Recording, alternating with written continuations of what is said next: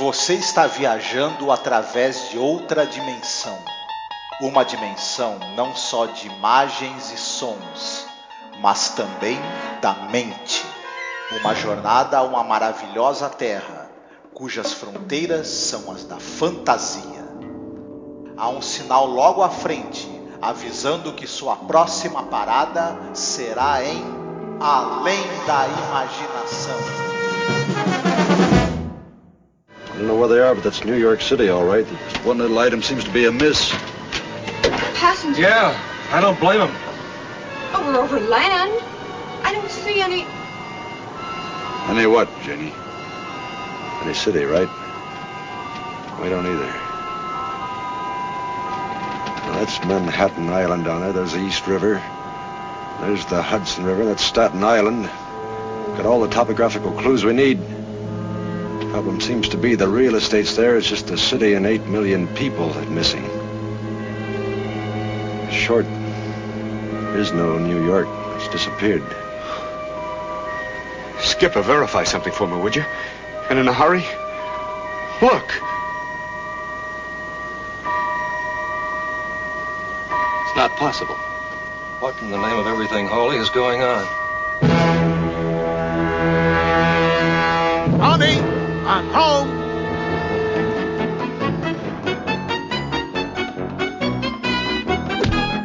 Olá, ouvinte! Seja bem-vindo aqui a mais um episódio sobre Além da Imaginação, a série clássica. Eu sou a Angélica E eu sou o Marcos. e hoje nós iremos falar sobre mais um episódio que tem avião no episódio, hein, Marcos? Sim, o episódio dessa vez que nós vamos comentar é o The Odyssey of Flight 33, a Odisseia do Voo 33. Ele foi ao ar em 24 de fevereiro de 1961. Isso mesmo, episódio 54 do total da série e do, da temporada, episódio número 18, hein? Esse episódio tem uma questão muito pessoal do Rod Serling, né, e tal, o interesse dele, envolvimento com, com a própria família dele, irmão dele, né, Marcos? Sim, o Serling ele foi da Força Aérea, serviu na Segunda Guerra Mundial. O irmão dele, ele Robert, se não me engano, era o nome do irmão dele, né? Ele era um Uhum. cara que ele conhecia muito de aviação, ele escrevia para revistas de aviação, chegou a ganhar prêmio, inclusive como escritor especializado nessa matéria técnica de aviação, e no caso desse episódio, ele serviu de consultor técnico. Ele e um amigo dele, que era piloto da TWA, eles revisaram todos os diálogos que vão acontecer dentro de uma cabine de avião entre uma, uma, uma entre a tripulação de um voo comercial e esses é, diálogos foram formatados com a ajuda de- do irmão do Rod Selling e desse amigo dele que era piloto da TWA para eles serem os mais realistas possíveis e tecnicamente acurados dentro do que seria uma comunicação entre uma tripulação de um avião de passageiros e a, a torre, o comando, etc. Sim. E tem uma coisa também no episódio, né? A American Airlines estava vendendo, né, aquela cabine de testes e tal, e o Serling ficou louco com aquilo, né? Quando soube que tinha aquela cabine e aquele, aquela parte interna também lá do- dos passageiros, ele queria muito poder, ele criou a história baseado, inclusive, num- num- numa visita, né? Que ele estava visitando o irmão dele, o Robert, e recebeu essa informação da American Airlines, né? que ele não receberia diretamente, né? Mas o irmão dele, como já trabalhava com aviação, acabou recebendo essa informação que os caras estavam querendo vender e tal, e ele se empolgou pra caramba, né? E o irmão dele nem achou que ia dar em nada, mas passou um tempo, daqui a pouco já tava o Serling entrando em contato com ele, falando que queria que ele revisasse os todos os detalhes para ficar uma coisa muito técnica, né, e tal, não ficar falando o tal do Technobubble, né, quando a pessoa tá falando um monte de coisas assim na, na série que não tem a menor noção, é a coisa mais in, é coisa inventada, né, e tal, né? Então, Uhum. nesse caso não, foi totalmente ali revisado, né, o que tinha no momento de informação, né? Então é bem legal isso daí. Aliás, é, tem um muito comprometimento, né, no, na maneira como o pessoal fala sobre aviação no episódio, e é um episódio cheio de plot twists, né? Sim, eu inclusive essa coisa de você ter um diálogos tecnicamente precisos, é importante. Só um minuto que eu vou mexer aqui no disjuntor de ondas é, trípticas do meu microfone aqui, tá? Só um segundo. É, pronto, acho que já calibrei, acho que eu já calibrei a voltagem alternada da. Eu acho, eu acho que tu tá sempre mexendo nas ondas crípticas, porque tem sempre barulho do teu microfone. É a calibragem do disjuntor de ondas crípticas, que, que é, uma, é uma caixinha quase invisível que tem dentro das estruturas nano é, projetadas do, do microfone. É, você sabe que é muito importante diálogo com a precisão técnica, né? É muito importante. tá bom. E uma coisa legal também, a gente pode falar um pouco mais para frente sobre isso. A história também é uma espécie de narrativa moderna daquele mito do holandês voador, sabe? Aquele barco lá e tal, que tem avistamentos, né? Então, a gente pode falar um pouquinho sobre isso depois que a gente falar sobre a sinopse. Mas vamos falar sobre o diretor, né? O Justus Hades, né? Por sinal, não seria esse o diretor do episódio, né? O pessoal tinha em mente de ter o Douglas Rice fazendo a direção, só que houve conflito de agenda e não rolou. Pois é, isso teria sido interessante, viu? Se, a, ter o Douglas Rice como diretor desse episódio.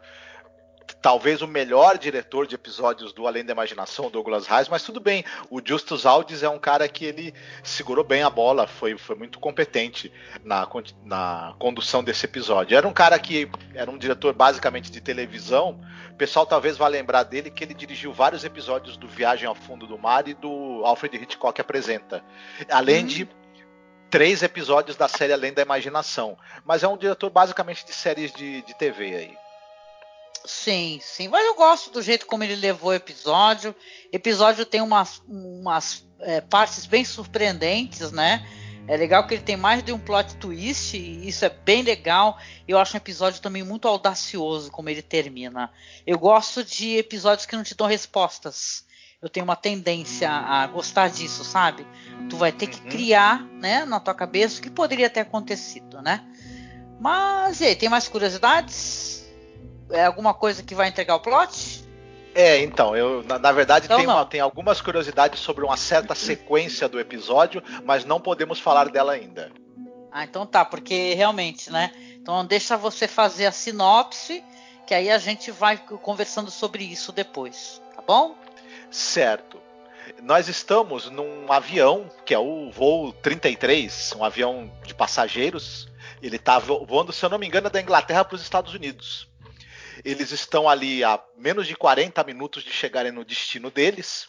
Então tá correndo tudo bem, uma viagem normal ali, tranquilona, né? Acontece o seguinte: é, o avião acaba entrando numa nuvem, o que aparentemente é uma nuvem, um nevoeiro ali e tal. Só que os, o, a tripulação está fazendo a contagem da velocidade e a velocidade começa a aumentar, aumentar, aumentar sem razão aparente. Eles não estão mexendo nos controles.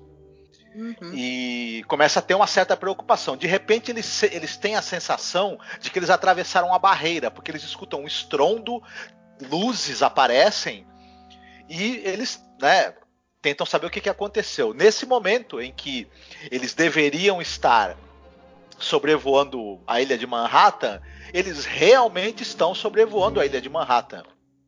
A tripulação e os passageiros percebem isso. O problema é que não tem cidades. Não tem a cidade ali. Né? Cadê Nova York? O que, que, houve? É, ele, o que eles estão vendo é, é uma mata cerrada com o quê? O dino dinossauro. Com, dino, é, com dinossauros. Não é a mamãe. É, exatamente.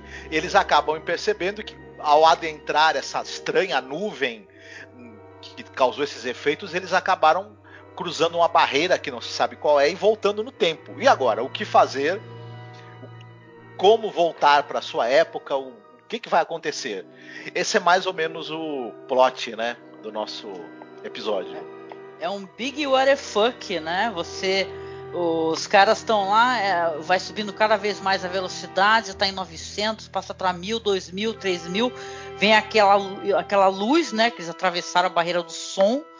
E quando eles olham pela janela, abaixam, né, a, a, altura do, do avião para poder ver, eles se deparam com maravilhoso stop motion, né? Acho que é isso que tu queria conversar um pouquinho, porque tem uma relevância esse stop motion que é inclusive de uma produtora muito legal, né? Que, que trabalhou até no King Kong, né? Uma produtora antiga, né? Esse stop motion que aparece é da Project Unlimited, né?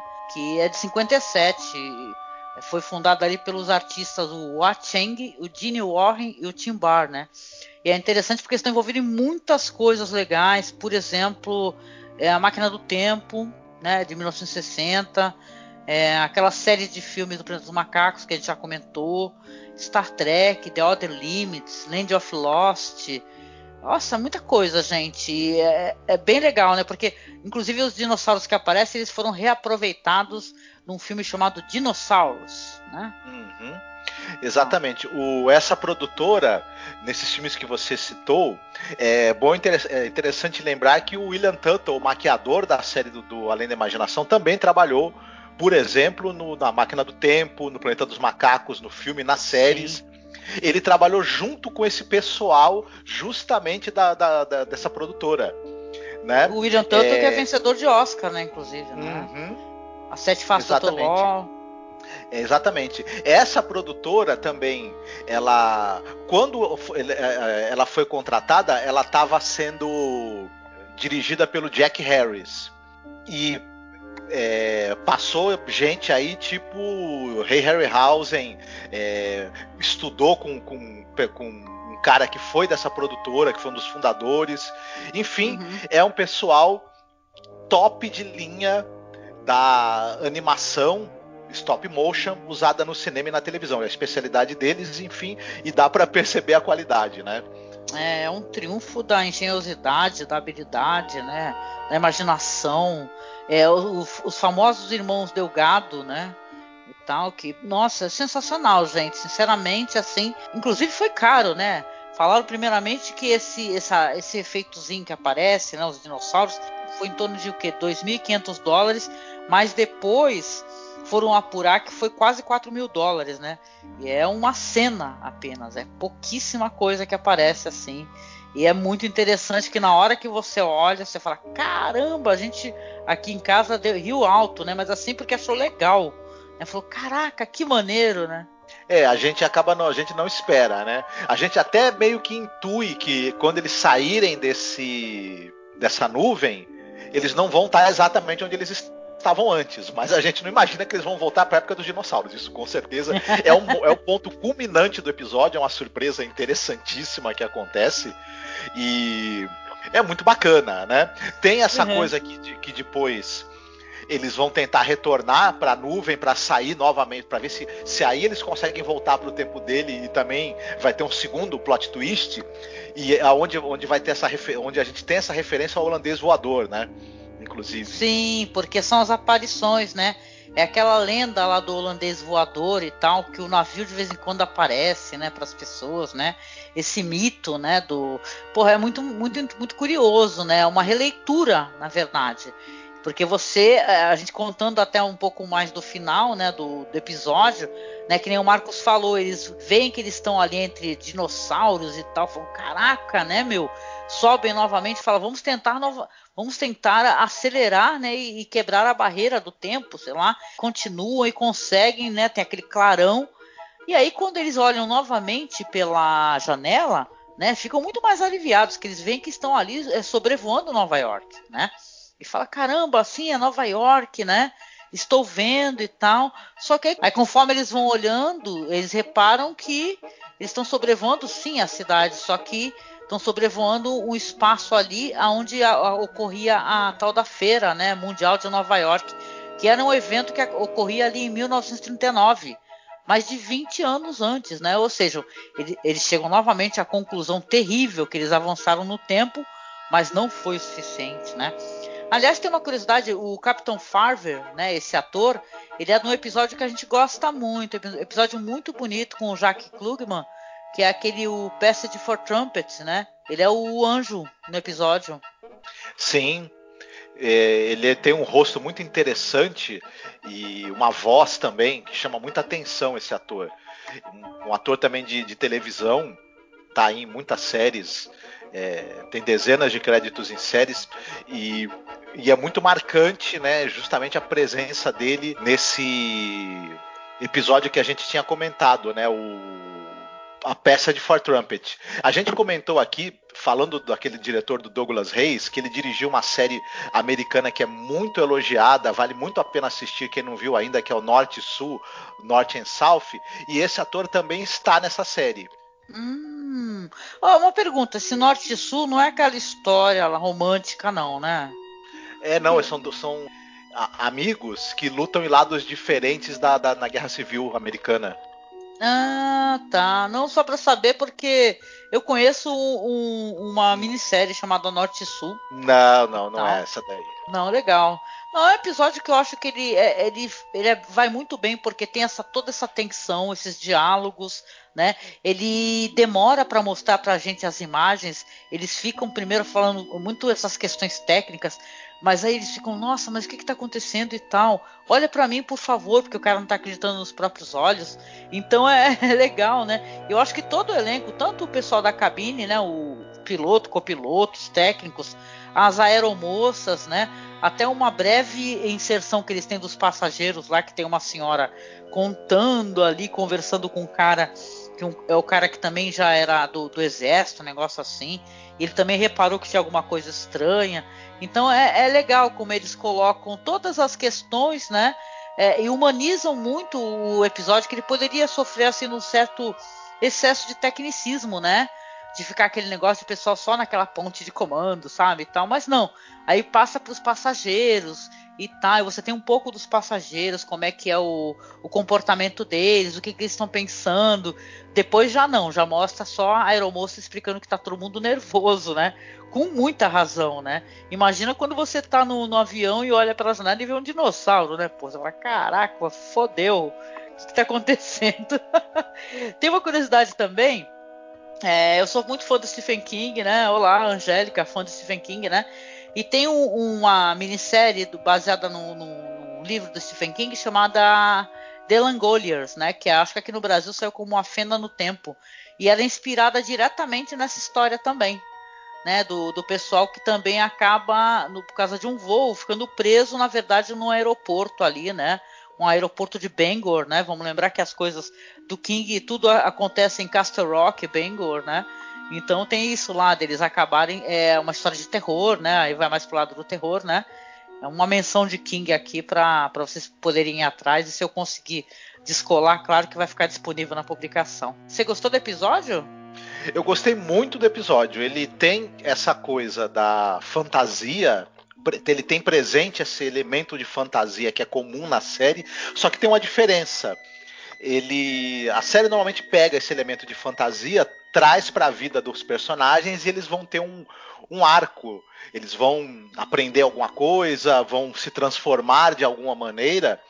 E dessa vez a série não faz isso. O elemento fantástico coloca essas pessoas numa situação extrema, né, de, de, de, ser deslocado do seu lugar no tempo. Tem essa questão toda que, além deles terem que voltar para a nuvem para tentar voltar para sua Terra, para sua época, a gente não sabe se eles vão conseguir. O tempo todo o episódio pontua que o, que o combustível está acabando.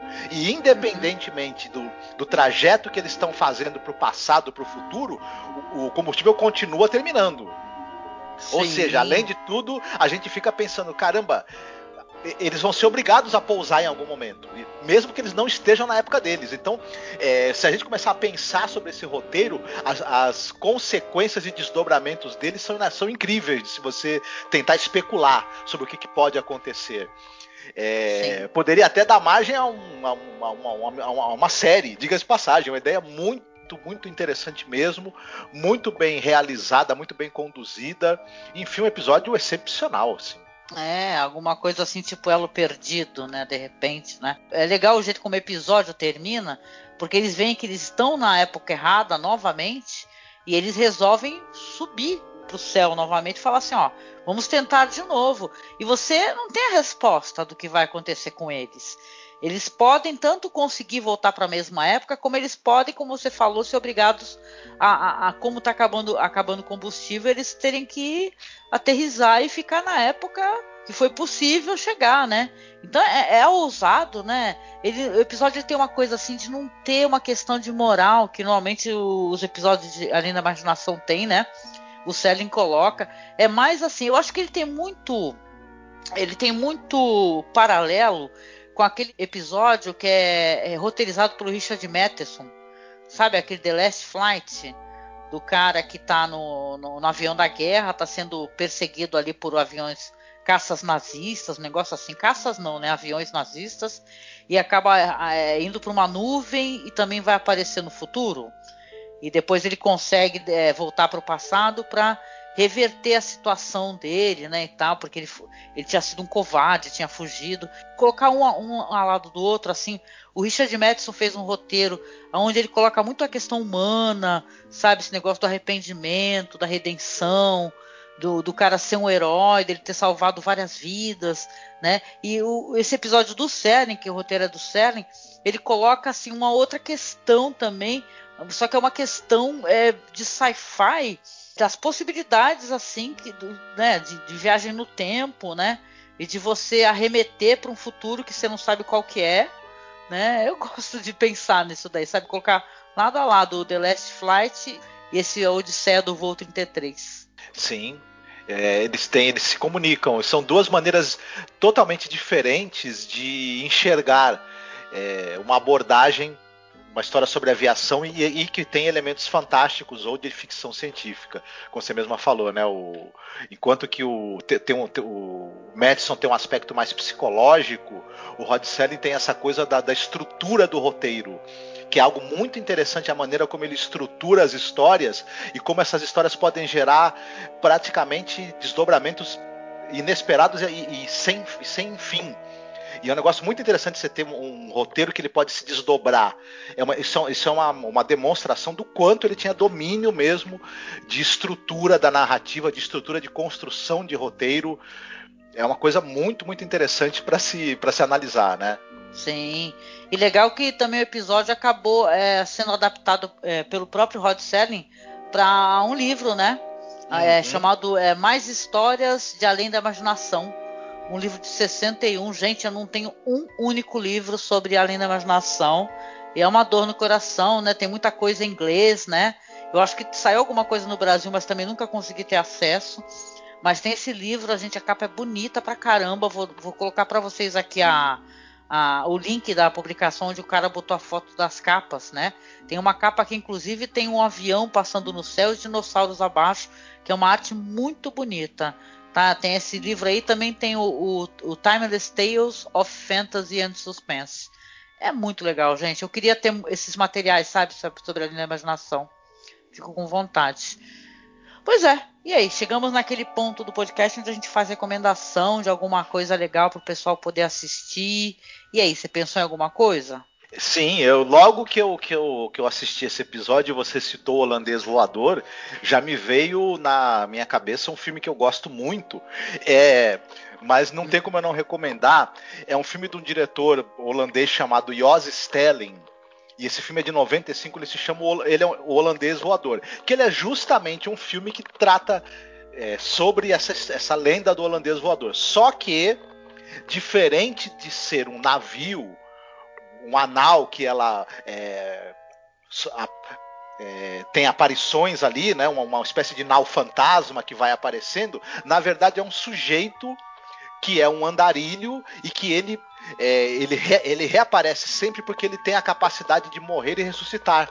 Hum, acho que eu já assisti. E aí você vai, você vai é, seguindo a trajetória desse cara, é, tentando se livrar de N situações. Tem fundo ali de história da, da, da, da, Alemanha no século XVI, que eu não tenho muito domínio né, desse assunto, diga-se passagem, então não vou nem me, me arriscar a é, sistematizar aqui uma explicação, mas do, do, é um período conturbado né, de, de, de, de guerra entre católicos e protestantes, e você tem esse personagem que passa por N situações, ele se torna um andarilho, e ao longo dessas vidas que ele tem, porque ele, ele acaba morrendo e voltando, morrendo e voltando, ele quer reencontrar a mulher que ele ama, e ele quer também é, encontrar o lugar, o lugar dele no mundo. É um filme belíssimo, um filme, é, é, é, uma narrativa muito estranha, muito curiosa, que vai por caminhos assim fora do comum que você esperaria num, num, num filme histórico. É um filme, é um filme de fundo histórico, mas que tem elementos fantásticos e é de uma beleza plástica. Todo, todo o cinema desse cara do Yos Sterling é de uma beleza plástica acachapante. E uhum. junto com isso tem ideias muito interessantes e diferentes sobre como contar uma história. Então acho que vale, vale muito a pena ser assistido. Ah, legal, hein? Legal. Deu vontade de rever também, né? Eu lembro muito bonito esse filme, né? Faz um tempão que eu assisti, mas é lindo. Legal, boa recomendação. Eu acho que eu vou ficar aqui com a recomendação do Stephen King, que eu gosto, esse, essa que eu comentei, A Fenda no Tempo, The Langoliers, é, é uma minissérie, na verdade, ali com dois episódios somente, de uma hora e meia, né? Cada episódio. E ela foi produzida numa época, não sei quem estiver escutando aqui vai recordar, uma época que saía muita coisa do Stephen King para televisão. Saía The Golden Years, né? É, saía várias coisas. Golden Years era aquele jovem outra vez, né? Que o cara ia acaba acaba ficando era um velho que ia começando a rejuvenescer, né? Enquanto a esposa né, tava ficando com a idade normal e tal, e é uma, uma espécie de. Ele foi é, exposto, né, a, a, uma coisa estranha ali no laboratório. E isso daí é interessante de Langoliers, né? A imaginação do Stephen King é sempre muito boa, né? Que é no caso desse voo, né? Tipo assim, as pessoas, algumas desaparecem, inclusive do próprio avião, né? Tem esse lance que o cara desaparece, o voo tá cheio, mas só sobra dentadura, por exemplo sabe? No final só sobram o quê? 10 pessoas dentro do avião que, e o restante fica tipo assim, só sobrou o marca-passo do cara, carteira, passaporte, né? Então tem ali uns personagens assim muito com características é, bem interessantes e tal, que eles que vão, vão ter que é, ver o que está acontecendo, né? Que o destino deles está marcado ali e tal. Então é legal, eu não vou dar muito spoiler não, porque na verdade é legal você também conhecer, né? É, tem muita coisa de Stephen King, é, inclusive assim, para além do que é conhecido, assim, é tipo, vai, um, por exemplo, Iluminado e tal, mas tem essas coisas do King para TV, gente. E se vocês tiverem é, condições, procurem, que vale a pena, tá? É o que? É de 95 e é dirigido ali pelo Tom Holland. Tá? Então vale a pena vocês darem uma acessada aí nessa minissérie, né? The Langoliers, tá? Fenda no Tempo. É interessante. É interessante, eu gosto. Algumas histórias do King assim, o pessoal não comenta muito, mas eu tenho certeza que é meio porque é meio difícil de acessar. Por isso que o pessoal não, não fala nada, mas buscando a gente, né, a gente descola, a gente vai atrás aí para poder, né, assistir, porque vale uhum. sempre muito a pena. É, e aí, você escolheu alguma musiquinha para poder tocar no final pra gente? Eu é, escolhi uma música que não é exatamente sobre aviões viajando no tempo, porque na verdade não consegui encontrar. Se tiver alguma, pessoal, por favor, avise, né? Pô, em vez de tu escolher, tipo, como é que foi? Por medo de avião. que eu segurei essa? pela primeira vez a sua mão. Não, escolhe o que você quiser. Oi? Escolhe não, eu pensei nessa, eu pensei nessa. Mas é linda, tu não gosta de ver o que Eu adoro. Eu gosto, eu gosto. Então é essa mesmo. Né? E, então, eu vou ser, vou ser meio óbvio, né? Já que a gente está falando do, de um avião que tá, não consegue aterrizar na sua, onde deveria e o pessoal, obviamente, vai ficando com medo, né? Tem esse clássico absoluto do Belchior, que é Medo de Avião. Não tem música melhor para terminar esse episódio do que essa. É, eu gosto, eu gosto. Sou apenas um rapaz. É outra, né? Latino-americano sem dinheiro no banco, sem parentes importantes e vindo do interior. Mas é lindo, eu gosto de é que o muito rapaz... música do Belchior. Essa daí é outra. É que, é que o rapaz latino-americano sem dinheiro no banco não pode pegar avião porque não dá para pagar a passagem. Ah! Pois é. Não, mas ele arrumou um emprego e depois pegou o avião, entendeu? Só que ele ficou com medo.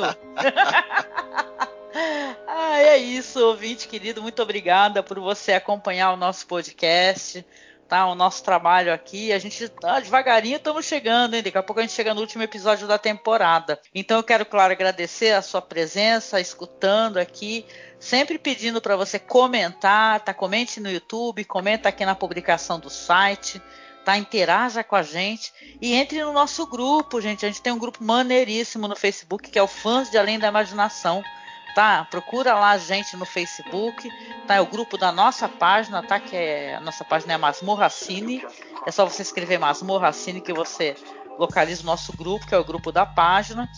E você pode acessar também o nosso perfil no Twitter, que é @masmorra_cast e no Instagram nós estamos como masmorracine também. A gente sempre pede aqui no finalzinho para quem puder, quem puder colaborar, ser o nosso padrinho ou ser a nossa madrinha. Só você clicar no link que está na publicação, tá? Você pode acessar o padrinho, doar qualquer valor para gente ou colabora aí também, que é onde a gente também recebe o apoio de quem puder ajudar, né? Esse apoio normalmente é para a gente poder pagar nosso servidor, tá? A gente está tentando levantar um dinheiro para comprar headset, que os nossos headsets estão uma merda, tá no palavrão. Então, nós agradecemos sempre seu apoio, né? E lembrando que a musiquinha vai tocar no nosso MP3 que está lá no site. O YouTube não permite, tá? Publicação de música, dá problema com direitos autorais, ele derruba o vídeo, né? Então a gente não quer isso. Então está lá no MP3. Então não deixe de acessar, tá? masmorracine.com.br. E a gente deixa um beijo grande tá? Para vocês. Se cuidem e a gente se vê aí no próximo programa sobre Além da Imaginação. Fiquem bem. Se vocês um dia estiverem num avião que é, tá perdido no tempo e no espaço, não tentem manter a calma, porque não vai. Se ficar em pânico não vai ajudar a, a tripulação do avião a encontrar o século certo, né? Exatamente. Beijo, tchau. Fiquem bem.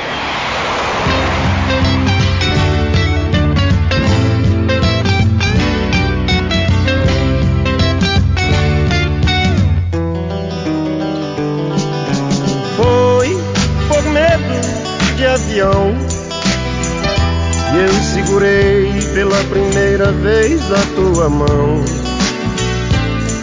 Um gole de conhaque, aquele toque em teu cestinho. Coisa adolescente, James Dean.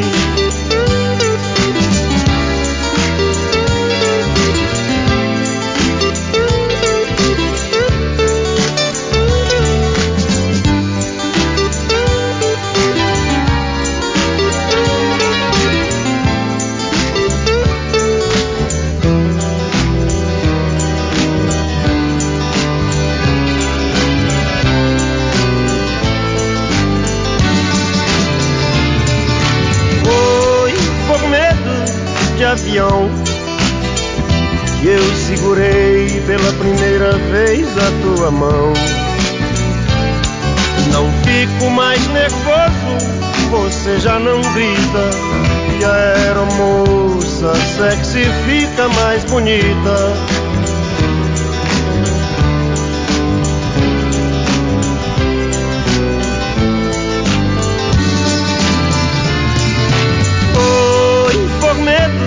de avião que eu segurei pela primeira vez a tua mão.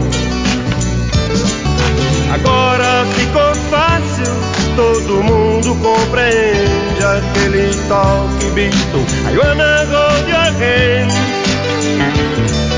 Agora ficou fácil, todo mundo compreende aquele toque visto. I wanna go your hand aquele toque Beatle I wanna hold your hand